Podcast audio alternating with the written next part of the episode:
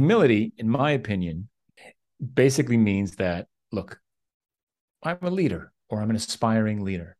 I have strong opinions. Okay. I have a lot of expertise and experience.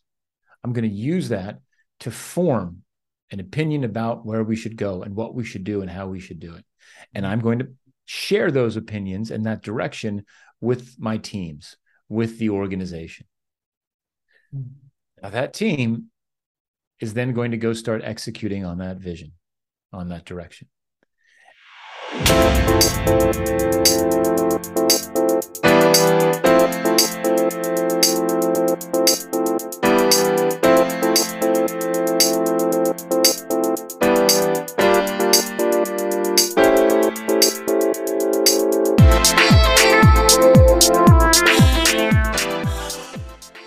Hola, muy buenas a todos. Eh, espero que te encuentres muy bien. Bienvenidos a Reinventando Podcast, un podcast donde invitamos a personas que se están enfrentando a un cambio organizacional o bien nos están dando herramientas para reinventarnos hoy para el futuro. Hoy estamos eh, de manteles largos, estamos con un visita, internacional, Jeff Goldfeld, eh, y entonces pues Jeff es, consultor de, estrategia. Eh, seguramente si estás en LinkedIn es un must seguirlo en su newsletter. Eh, tendremos como quiera aquí el link, pero que nos contará un poquito Jeff. Y bueno, tiene grandes conferencias, también las puedes ver. Hay una, una especial que me gusta mucho de Talks de, de Google, que la puedes ver, está, está genial. Y eso, entonces va a ser la entrevista en, en, inglés, pero con nuestra audiencia también habla y controla bien el, el inglés. So, welcome to the show, Jeff.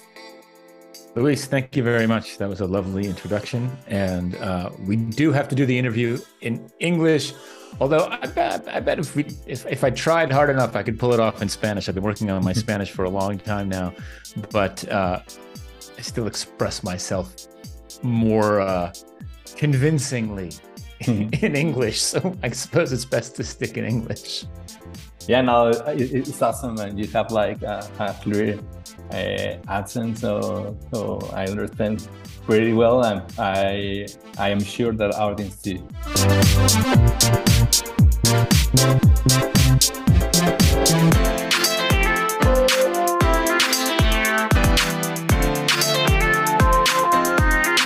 So we want to start with a checking round uh, to follow our tradition. And our checking round is what you value most in life? Mm, that's a, such a huge question. Mm-hmm. These days, the thing that's most important to me is time at home with my family, mm-hmm. with my friends, just being home. And I, I, believe it or not, the the pandemic in, reinforced that mm-hmm. for me prior to the pandemic, it was still something that I valued, but I was traveling extensively for work. I mean, almost weekly. And since the pandemic, I've been largely home for the majority of the time. And, you know, certainly not traveling for business nearly as much. And it's made it very clear to me that this is the most important thing. Mm-hmm. And so I've been optimizing everything that I do in such a way to maximize my time at home with my family first and then my friends and my community. Wow. Uh, yeah, yeah. I me, me me too. I think I value my my time and sort of I, I I'm introvert, so I always like kind of introvert value our energy. So we are yeah. always like, you know, finding place to be alone or to do exercise uh, kind of this balance. So we are like for for need and for survivor and to be okay with the, the people we love. I think 100. percent Yeah.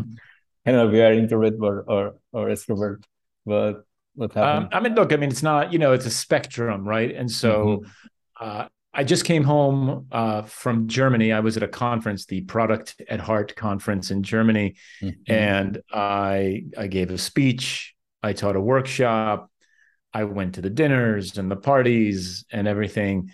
And, you know, I, I'm comfortable mm-hmm. in the crowd and in front of the crowd during the days, but at some point, the energy runs out and I have to go back to the hotel room and recharge.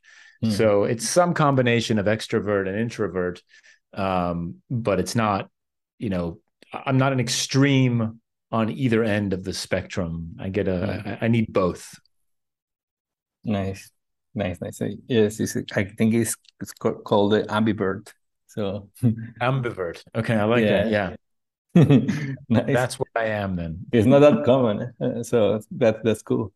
Yeah. Uh, well, we're gonna start with this uh, statement, famous statement from Peter Drucker, uh, that culture is right for braces. I don't know if your experience is is is true, or you say that is there is no black and white, or how do you do you can say okay, Peter is is wrong or, or not? nobody ever says Peter Drucker was wrong, right? Um, mm-hmm. And I don't know that I'm going to say that he was wrong either. I mm-hmm. think, you know, this idea of culture eats strategy for breakfast. What I think he meant was mm-hmm. that successfully achieving your strategy requires a culture that supports, you know, the kind the, the ways of working that maximize your chances for success. Mm. And I think without that, you end up in a situation where the strategy either doesn't exist, mm. doesn't last very long, or is thrown away at the mm. first sign of challenge or difficulty because the organizational culture can't adapt to what's happening in the real world. And mm-hmm. so I think that the, you know, not that I'm trying to rewrite Drucker or anything, mm-hmm. but I think that the, you know, the right culture maximizes the the chances of success for your strategy. Mm-hmm. And I think that today that culture has to be a culture of learning. Mm-hmm. It has to be a culture of humility and it has to be a culture of agility. I think without that today, organizations run a huge risk of being disrupted and eventually going out of business, even to that extent. Yeah, that, that's true. And, and we're going to talk about more in advance about learning and humility and agility. Uh, that you, you, you say that, I think is pretty, pretty interesting. But probably we, we want to start with, with the well the the OKRs that you are like evangelist or we listen uh, to you and in this newsletter you uh, write a lot about OKRs and you know uh, probably or or in in first person I, I see many organizations only change the name you know yeah. or, or it's a trend like oh change our KPIs to OKRs because they sound that they're cool but mm, I don't know how, how, how can we do right the OKRs or finish with this only trend or only this change of name? It's a real risk. Mm-hmm. And I think it fundamentally is caused by the leadership of the organization mm-hmm. not recognizing what OKRs are. Mm-hmm. So why what is this goal setting framework and how is it different and why is that important? Mm-hmm. Um, and I think the other reason that happens is because organizations uh, they do a lot of what, what's called cargo culting. Mm. You know, cargo culting is when you see somebody else doing something mm. And then you mimic the movements, you imitate the movements, yeah. but you have no idea what you're doing. Like, well, they're doing this, so we're going to do this as well because, you know, they seem to be doing well. Um, and without really recognizing what it means to change your goal setting framework. It's actually quite significant, mm-hmm. right? The, the concept itself is simple. The concept of OKRs mm-hmm. is simple, but this idea that implementing a simple change is, you know, d- doesn't have big consequences is wrong. Mm-hmm. The, the fun, you know, you know, the fundamental difference is that objectives and key results force us to do two things. Mm-hmm. They force us to think through why we're doing the work. That's the objective part, right? Why are we doing this? Mm-hmm. Okay. Like what will be what what is the goal? What is the benefit? What is the the transformation that we're trying to create in the world you know uh, what's the story we'd like to tell in the mm-hmm. future about our work what motivates us to get out of bed every day what motivates us to come to work every day that is a part of the conversation that i think gets lost in a lot of organizations and i think it gets lost because i think a lot of folks see it as frivolous mm-hmm. or fluffy or you know it's like oh it's you know it's a touchy feely topic mm-hmm. that's not really concrete or or very has much influence on the business that we're doing when in reality when people understand why they're working on something when people are inspired by the why the objective of their work they are motivated to come to work. They are motivated to do hmm. good work. They are aligned in a purpose. And the work that they do overall is better. It's just unequivocally better than if they didn't know what it was. So that's half of it. And I think I think that that part gets thrown out a lot mm-hmm. because it's a difficult conversation, right? Yeah. I think I think in a lot of cases, in a lot of organizations with a lot of leaders, why are you working on this? because somebody told me to, hmm. right? Yeah. Or why are you working on this? Because the competition is doing it. And I'll be honest with you, neither one of those is particularly compelling or inspiring, right? right? People don't aspire to come to work for you because we're working on something your boss told you to do. like that mm-hmm. doesn't that doesn't get me out of bed, mm-hmm. right? So that's half of it the other half, the, the key, the, the key results, the KR part of it is the part where this gets difficult. Mm-hmm. Because when done correctly, a key result is a measure of human behavior. Oh.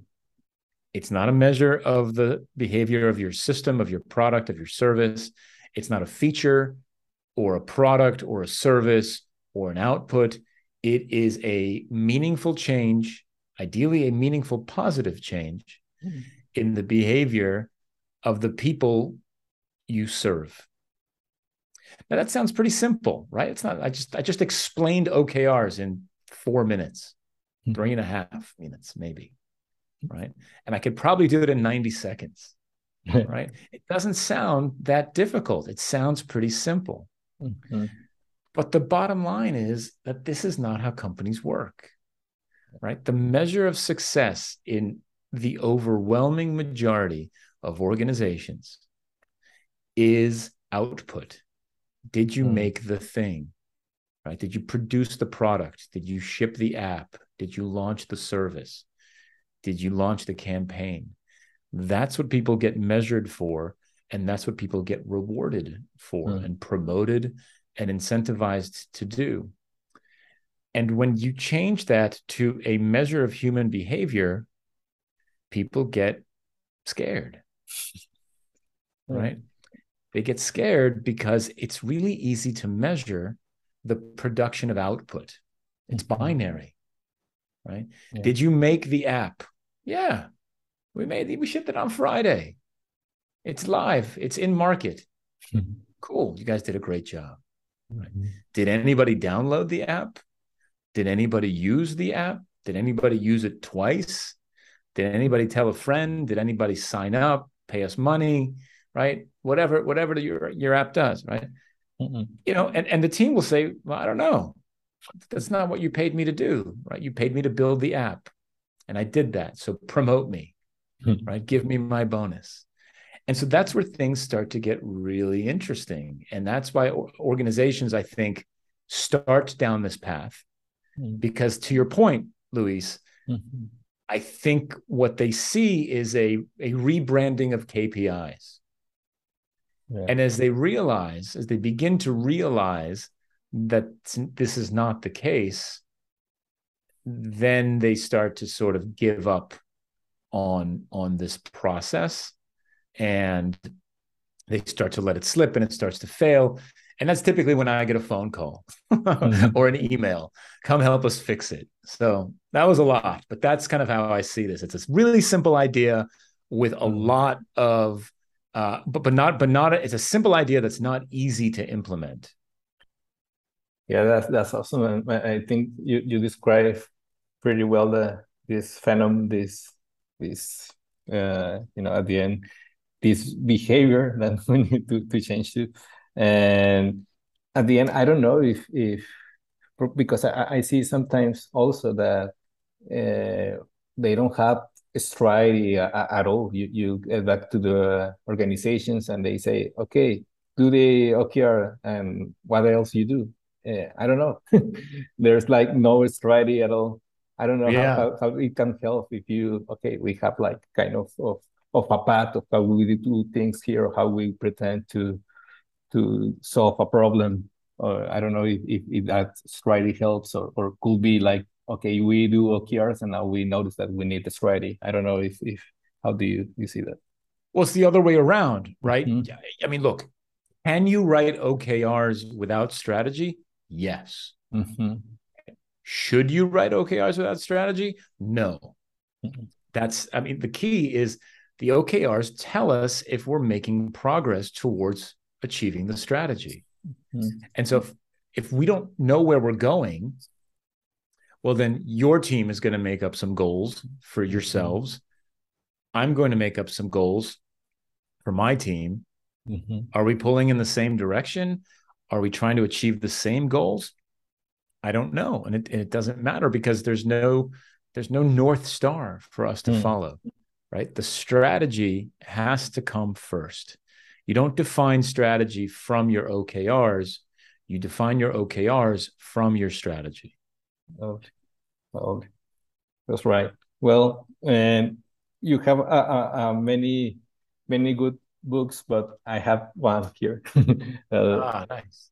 Lean Agile versus Design Thinking, and I, I uh, said my, to my partner that I wanna interview and meet you, and one of them, Iker, uh, he used to work at the uh, big uh, companies called uh, Alestra here in, in Monterrey and they say we use that as a manual. We use that book because oh, yeah?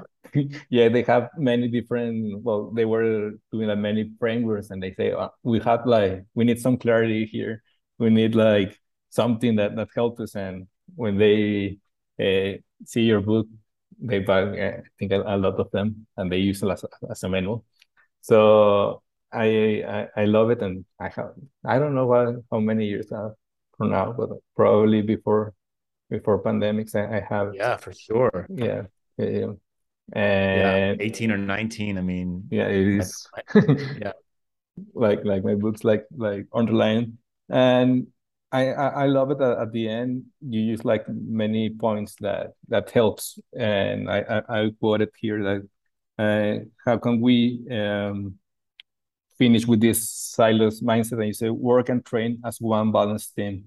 Uh, and I love that because uh, I don't know how how can uh, word that, that this way. We have like many uh, like this example from from the company of my, of my partner with that used to work that many uses many frameworks, but it was like an island every every every team. But I don't know how how do you finish with this, or how, how can you work as a balanced team or train as a balanced team?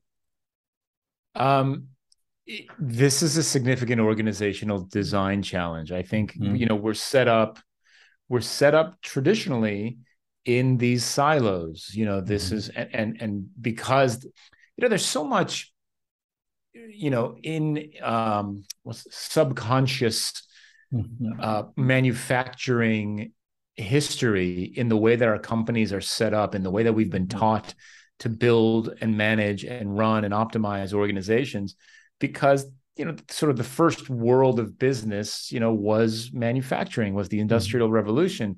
And in that world is sort of very linear specialized process like you do your part and then you hand to me and i do my part and i hand to the next person and they do mm-hmm. their part.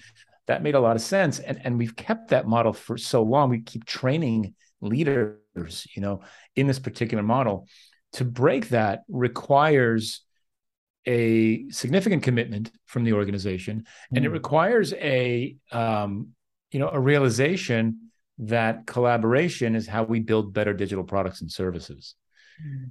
And so it requires designing an organization that builds its teams this way and mm. manages its teams this way. It doesn't mean that you can't have technical expertise or, or technical leadership, mm. Right? Like if you're if you're a, a designer and you're working on a cross-functional team with engineering and product management, that's your day-to-day responsibility. Mm-hmm. You win and lose together as a cross-functional balanced team.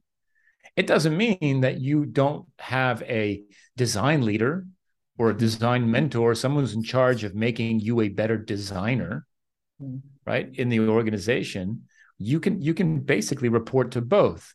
But the your you know your day-to-day responsibilities and your commitments are for the balance team. And this holds true for product managers and mm-hmm. engineers and anybody else who should be on that team if your organization doesn't work this way today, and we, we've had plenty of models that have succeeded this way and then have gone on to become adopted and even even sort of standardized like the spotify model you've heard of the spot mm-hmm. you know, spotify doesn't even do the spotify model anymore but you know as a starting point why mm-hmm. not why not look at what they used to do and start there right you hear you know, Teresa Torres or Jeff Patton talk about the product trio, product mm. design and engineering. Um, there's lots of good material out there, including lean versus agile versus design thinking, lean mm-hmm. UX, sense and respond, all the books that we've written as well mm-hmm. that talk about this. The way that you start to break down these silos is you prove the value of a better way of working. Mm-hmm. That's to me, that's the most effective way to do it, right? Un- unless you're coming in as CEO and you can have kind of wide sweeping control over the organization, the way that you affect change, especially this kind of change, is to prove the value of the change. And so, what does that mean? That means that we are going to run an experiment, a process experiment, or an organizational design experiment that says we're going to take a designer, a product manager and two engineers, three mm-hmm. engineers, whatever it is. And we're going to build one team. And we're going to give that team an OKR to work towards. And we're going to give them a time box of 12 weeks, mm-hmm. right, a quarter. And we're going to leave them alone for 12 weeks. And they're going to figure this out. They're going to figure out how to work together, how to mm-hmm. achieve outcomes how to run experiments, how to ship software, how to get closer to the customer. And they're going to communicate with us regularly and transparently over the course of those 12 weeks about how it's going, what they're learning, what's working well, what's not working well. And ideally, at the end of that 12 weeks, they've proven that a balanced cross functional team focused on one initiative and targeting outcomes or key results in this particular case is a better way of working. We need to put in very clear metrics. What does better mean, right? Let's mm-hmm. let's define better in our organization. And if we can achieve that in the experiment, then we can take that data and we can start to scale it. We, we can use that data as justification mm-hmm. for scaling the model from one team to two teams, from two teams to five, from five to 10, from 10 to 25, and so on and so forth, right? So we grow slowly mm-hmm. and we collect evidence to justify further investment in the idea. It's literally the exact same thing that we talk about in Lean UX, that Eric Ries talks about in Lean Startup. But instead of focusing on products, mm-hmm. we're focusing on ways of working or organizational design and and that's how you that's how you start to build momentum for this change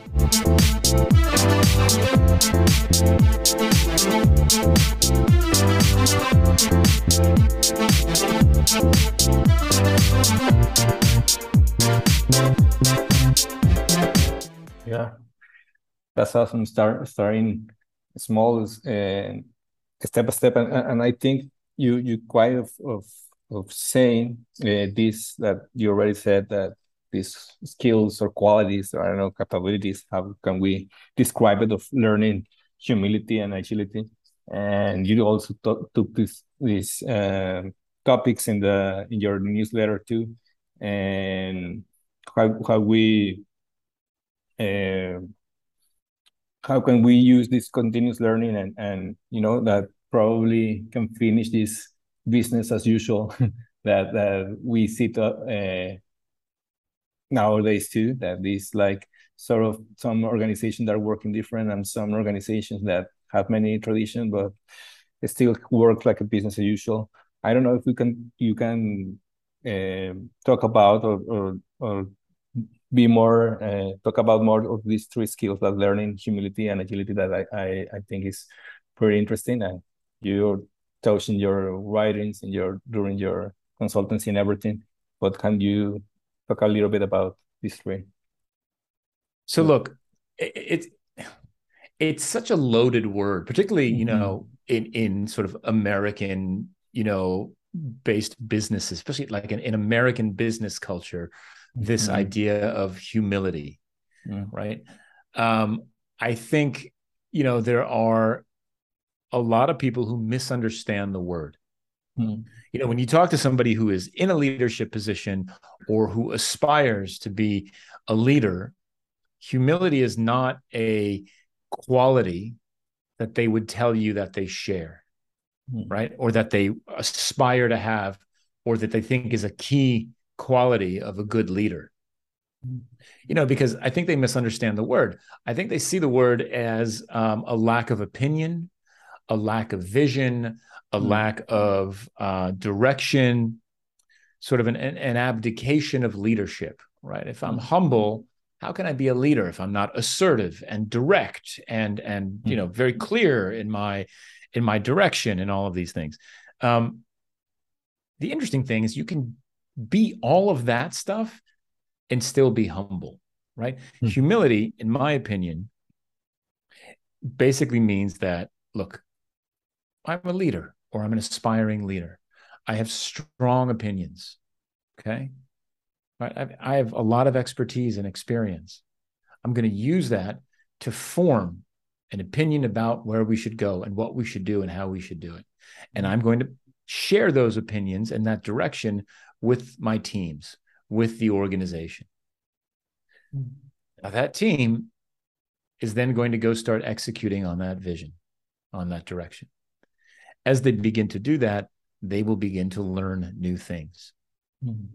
Inevitably, some of those things will conflict with the direction that I have given the team because I can't predict the future, no matter how mm-hmm. smart or how much experience or how much expertise I have or how strong my opinions are.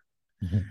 And so when those when that evidence comes up that contradicts my strong opinion, I'm willing to change course.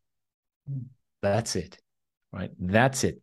Strong opinions loosely held. I learned that from Janice Fraser, you know, feels like 100 years ago at this point. But that's the definition of humility. And if you can show that, if you can model that behavior for your teams as a leader, if you can show that you are willing to change course based on evidence, they will go and do the same thing. They will go and seek out justification for their work. They will validate their work and they will use that evidence to do better work or to change course from the work that isn't as good to something that is actually better. Mm-hmm. And so, to me, if you're looking for innovation, if you're looking for agility, if you're looking for a customer centric approach to product development, humility is the answer fundamentally, right? Because if if your culture is humble, then your culture is a learning culture, right? It's a mm-hmm. culture that says we have a strong opinion, but we are going to go learn whether we're right or we're wrong. And wherever we are wrong, we are going to change course. And no one's going to get fired for that right? And no one's going to get a, a, demotion from that, right? We are going to celebrate mm-hmm. learning and we're going to celebrate course correction. And to me, all of that comes from humility. You one of the first things you asked me is, you know, this culture eats strategy for breakfast, mm-hmm. right? I think that organiz- humble organizations, culturally humble organizations, mm-hmm. um, are much more likely to achieve their strategy much more quickly okay. and with less waste. And to me, that's the key, the key to all of this. And the only way, by the, the only way that this becomes a part of your culture is if you as a leader model that behavior. Mm. if your teams, if your people see you behaving this way, saying, look, you know what? I know I told you guys to go left. I see you're going left and we're not getting anywhere, right? I see I see the evidence. We should probably have gone right. Okay. Let's change course, folks, and let's mm. go right. Right? I admit I was wrong. Oh my god. When's the last time you heard an executive say that? Right? That's the key, I think, to all of this. Awesome. Awesome. I love it. How, how do you how do you explain it? And and that's that's true. I, I think another ingredient that uh, is is is there and, and you talk about it too is about storytelling and you have a an um, awesome tech talk we're gonna put also the, the link to to it and you you expose there a, a framework that like that simple yeah you expose situation there's a complication and there's a, a solution I don't know if, if through all of this, you know, to all this journey of changing through organizations or to uh, start uh, working good with the OKRs and everything we do, the, the, storytelling is like, I don't know if it's the, the right thing to, to do or a capability we should we should learn or, or organization should use like this storytelling. Listen, I even wrote about it on my blog today. Mm-hmm. I believe that the most valuable skill you can have mm-hmm. regardless of what you do, is storytelling. Mm-hmm. I think the overwhelming majority of us don't work in positions where we lead with authority. Sure, some of us are middle managers, and a few of us are are senior leaders and executives, and maybe C C level executives, right? Mm-hmm. But the majority of folks are not. And so, if you don't lead with authority, then you lead with influence. Mm. And the best way to influence people is with compelling storytelling. I would argue that even if you do have the capacity and the authority to, to lead from, from a, a true leadership position where you've got the authority to tell people what to do, I still think it works even more effectively if you can tell a good story. And so to me, this is the most the most important skill for product people, for designers, for engineers, for aspiring leaders for anybody to, to be able to, to clearly articulate, right?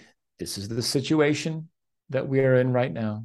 Mm-hmm. This is the complication that's standing in our way. Mm-hmm. This is the resolution that we're targeting. Right. If you can speak to it, right? If you can speak to it in this way, you can mm-hmm. carry people with you, right? It's a fundamental difference, right? I, will try to illustrate it on, on the cuff, right? Uh, off the cuff. Like, let's say we're building a, mobile app, mm-hmm. right? One story you can tell your team, if you're the leader of the team, is mobile app, right? Mm-hmm. We're building it, right? We're building a mobile app. That's our story. and look, will the team build a mobile app? Yeah, they'll build a mobile app, right? Another way you can say it is say, look, folks, we are, you know, we are like the in the top five furniture retail sites in North America. And we do 80% of our business through the desktop website. We believe that a lot of folks are getting coming into the store and we'd like to enable them to shop on their mobile devices. Right. And we believe that there is a, uh, you know, the potential for, uh, you know, $50 million in additional revenue if we can unlock the mobile channel. But people don't like to shop on their mobile devices for furniture because it's hard for them to see, hmm. right, a large sofa or a big bed or a big closet or whatever it is. So we need to figure out how to solve for that so that we can get folks buying furniture on their mobile apps so that we can capture as much of this extra $50 million a year as we can. Right. That is a fundamentally different conversation. Right. I just made that up in a minute. Right. I'm not, I'm not telling you that was a great story mm-hmm. but it mm-hmm. was better than build mobile app. Like that's yeah. right. It's it's infinitely more interesting and and and inspiring for someone to say, "Oh, really? Well, why aren't they buying on their mm-hmm. mobile app? Let's go find out. Right? Let's figure this out." So, to me, the, the storytelling component is so valuable, and every single thing that you create, every artifact, every deliverable, every presentation is an opportunity to tell a story. Yeah. And you should see it as such. You should see it as an opportunity to, to, to tell, you know, even if it's a user story, mm-hmm. or a Jira ticket still have a tremendous opportunity to to tell good stories in those situations. Well, uh, as you said, is right. Like when we say like doing the OKRs with, without a why, without something else, something bigger than ourselves, it's hard to to move us. It's hard to to make a change and actually say, okay, I, I bet I bet on you. I bet on what you are proposing. Or I want this change too. So I think it's is is awesome to to consider it, and you know, and for for last uh, question about this more more technical, and you said you, you have uh, you share like some I don't know some weeks ago or days ago on LinkedIn that well we talk about this uh, also for the community build the community uh, but it's more like easy or I don't know if it's more easy in the startups than than big corporations. I don't know if if I don't know if, what what if this is changing now if, if we see that that organizations have these corporate ventures and buy the startups to do the things that they don't do. But I don't know if if, if the in the future or or can be a the organizations can change from as usual that works uh, to like a startup way or it's not possible or you think that will be more like you know like uh, buying more and more startups and they do the work but we change to our uh, we, we, we work traditionally i don't know if there's a, a balance or, or, or i don't know if you say that okay there will be more more uh, startups and business, traditional business working together? I, I think it would be unfortunate if mm-hmm. The reasons why we were seeing a lot more startups is because these larger organizations weren't providing the opportunities for people to do great work. And I and I know that happens, right? Mm-hmm. I just I just know that a lot of folks aren't entrepreneurial or mm-hmm. don't want to you know they don't want to struggle with a startup. They want to do good work. They want to do good work within the safety of a mm-hmm. larger organization. And I think that the more we recognize that the work that we do is fundamentally based in continuous systems mm-hmm. that rely on technology that is changing very fast. And our success is determined by consumer behaviors that are changing very quickly then we start to, to explicitly recognize that there is a lot of unknowns, a lot of uncertainty in the work that we're doing. And this comes back to humility, right? This comes mm-hmm. right back to that. It's saying, look, I have a strong opinion about where we're going, right? Based on what I know and what I've done, right? But given the pace of change and given these systems, right, I might be wrong about this. We're going to embrace that uncertainty. And I'm going to look for you folks, my team, right, to figure out as quickly as possible whether or not we're choosing the right paths. Mm-hmm. And if we're not, we're going to need to change course. And and until we get out of that, you know, delivery is value mindset, right? We're never going to get to this navigating uncertainty mindset, mm-hmm. right? Because look, I mean, I, I understand it, right? We, we've, you know, people don't change their behavior until we deliver something. Okay, mm. great. But if if we have to spend a lot of time figuring it out, right? And then investing heavily in it, and then we're wrong, that's a tremendous amount of waste. And so it's super important, I think, for us to recognize that we're working on systems that can't be predicted. And if we can put people in charge of helping us navigate that uncertainty, then those folks are going to make us more successful. And again, all that comes back to humility and managing the outcomes rather than output. Like all this stuff is tied together, right? It's all part of the same story. Mm-hmm. Yeah. Yeah, that's awesome. Uh, well, I, I think we, we it's, it's, it's a good place to do our uh, traditional uh, question about your image of the future. What what what makes you or gives you hope about the future of work? What you say, and this is my kind of best case scenario that I would like to this to happen, and this like you know uh, make me make me smile that future. What gives me hope is that people like me, people who have been talking about this stuff, mm-hmm. right? I'm not the only one who talks about this stuff. Mm-hmm. People like me who have been practicing this, teaching this, writing about this, talking about this you know sort of human centered approach to mm-hmm. digital product development we've been doing this for a long time 15 yeah. 20 25 some people 30 years some people 40 years mm-hmm. doing this and what gives me hope is that i'd like to believe that collectively we've influenced the next wave of executive leadership so that when the folks who have worked with us have learned from us, have read our books, have taken our courses, you know, have been coached by us, get into these leadership positions, these ideas start to become reality in these organizations.